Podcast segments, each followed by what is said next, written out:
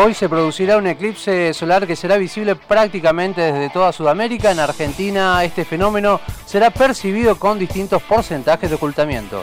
Para conocer detalles de cómo se producirá este fenómeno, estamos en comunicación con Manuel Merchán, director del Observatorio Astronómico de Córdoba. Manuel Merchán, bienvenido a Noticias al Toque. Javier Sismondi y Susana Álvarez lo estamos saludando. Hola, ¿qué tal? Buen día. ¿Cómo te va, Manuel? Muy buenos días, muchas gracias y esta especial diferencia con Noticias al Toque. Los eclipses son fenómenos naturales que ocurren regularmente. Eh, lo que va a ocurrir es que se van a poner el disco de la Luna al Sol, cubriéndolo totalmente. ¿Y qué tendrá de distinto este eclipse? No, no, es un, es un eclipse más. La particularidad que tiene, bueno, una es que pasa por nuestro país, que eso no es tan frecuente. Nosotros hemos tenido durante este estos últimos años una seguidilla de eclipses que no es habitual. Tuvimos uno el año pasado que pasó por Río Cuarto, eh, hubo otro un año antes, no me acuerdo, y ahora está este y va a haber otro más dentro de un par de años de nuevo en la Patagonia. Eso no es muy habitual. Así que la una de las particularidades es esa, que pasa, es un eclipse más que pasa por acá y después que es total, y los eclipses totales, de los dos o tres que se producen por año, tampoco son tan comunes, siempre son o parciales o anulares, o, se dan en lugares muy inhóspitos.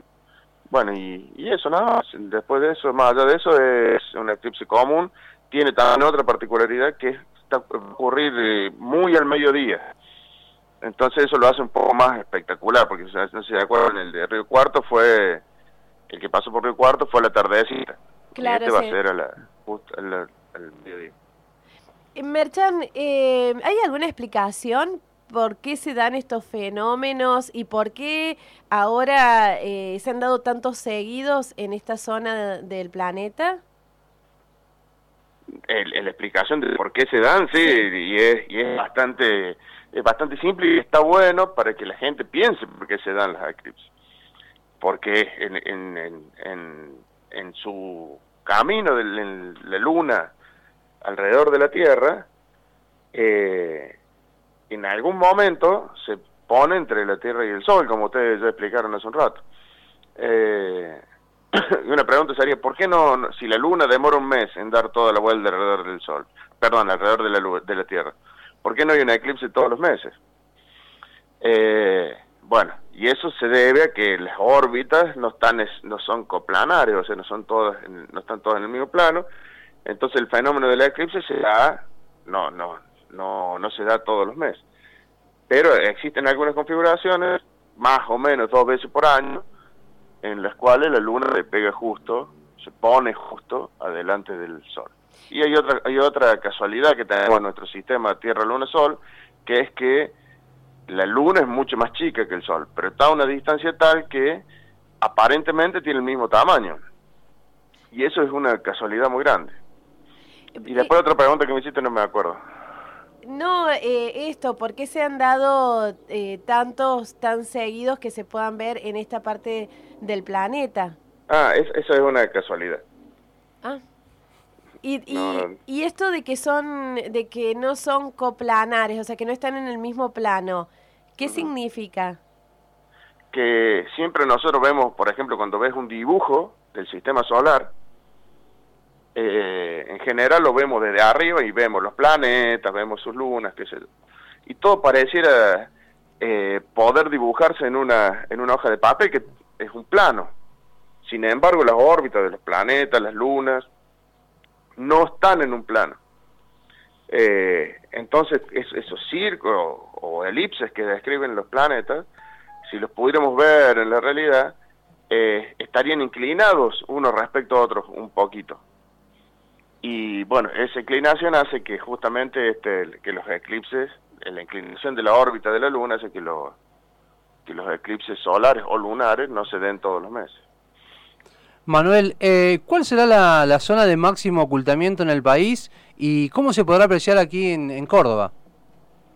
Eh, acá en Córdoba eh, va a ser eh, un eclipse parcial, donde el sol se va a cubrir en un 60%, 60-70% más o menos.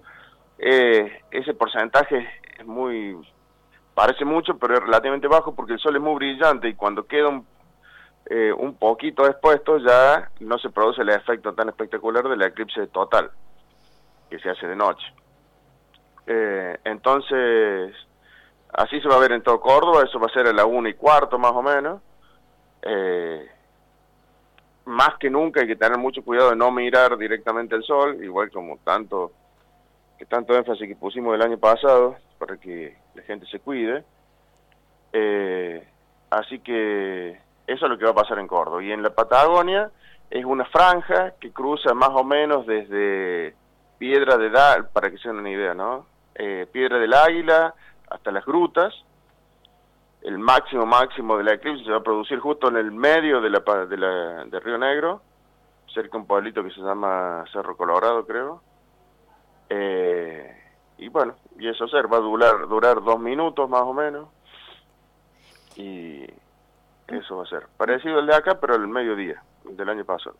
Manuel, eh, dijiste recién que hay que tener mucho más cuidado que nunca con esto de no mirar directamente eh, al sol. ¿Qué cuidados hay que tener, eh, además de este? ¿Qué precauciones hay que tener para poder observarlo y que no cause daños?